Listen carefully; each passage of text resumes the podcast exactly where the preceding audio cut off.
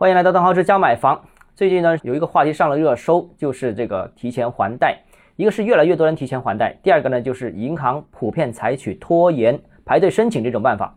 究其原因，就是房价不涨之后带来了一堆意想不到的情况。有什么意想不到的情况呢？啊，当然就刚才所说到的提前还贷啊，这个想不到就是大规模有这么多人提前还贷。那目前全国各地呢都在排队申请还贷当中，排得快的要一两个月，那慢的某些银行已经从今年一月份排到了五六月份啊。那以前只听说过排队贷款啊，特别是二零二一年的时候，市场很火。啊，基本上贷款要等半年时间，但现在一百八十度反转，排队还款，这个是之前大家想都想不到的。那贷款买房其实基本上是两种人，一种是钱不够啊，那所以我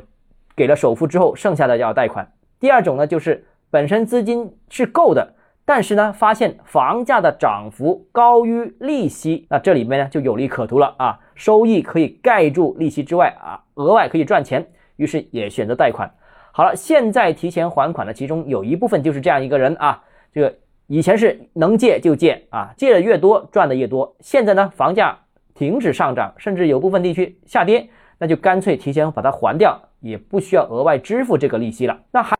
有的就是央行下调房贷利率，本身是支持楼市、鼓励刚需购房的啊，但是现在发现利率下调之后。之前高额借款的那些客户不干了啊！凭什么我的这个房贷利率是百分之五、百分之六，甚至百分之七的都有？凭什么现在首套房贷利率很多城市百分之三点七的利率这么低呢？啊，当然还有一些违规的贷款，百分之三的都有。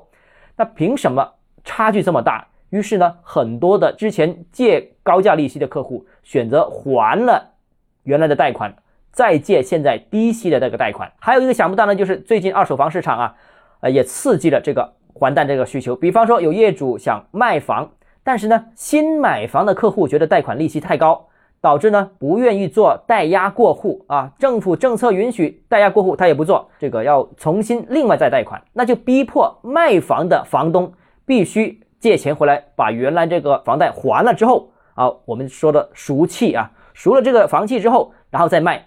然后买家买了新房之后，重新再做按揭，所以这里面二手交易也促使了大量的一些这个业主提前还贷，被迫要还了这笔钱再交易啊。这个当然银行也想不到啊，银行这一波操作呢，贷款者当然是更划算了，但是银行好像是自己挖的坑，以为松绑之后啊，越来越多人贷款，那业务量可能会上升。现在业务量没什么太多的增长，反而是客户这客单价降低了很多。那最后想不到的呢是，哎，银行现在有点耍赖了啊，纷纷。给提前还款的客户设置各种障碍啊，有的是撤销了网上这个提前还贷这个功能，有的是要加这个手续费，有的是要提前排队几个月。那现在银行其实业务也难，房贷业务呢本身也算是优质业务，所以呢也顾不得这么多，尽量拖延一下啊。最后呢，我想提醒一下贷款的朋友啊，不是所有人都适合扎堆提前还贷的啊。首先你必须算一算自己的账。如果你的房贷已经还了一半左右的周期的话，那就未必划算，因为前端还的是利息多，本金少；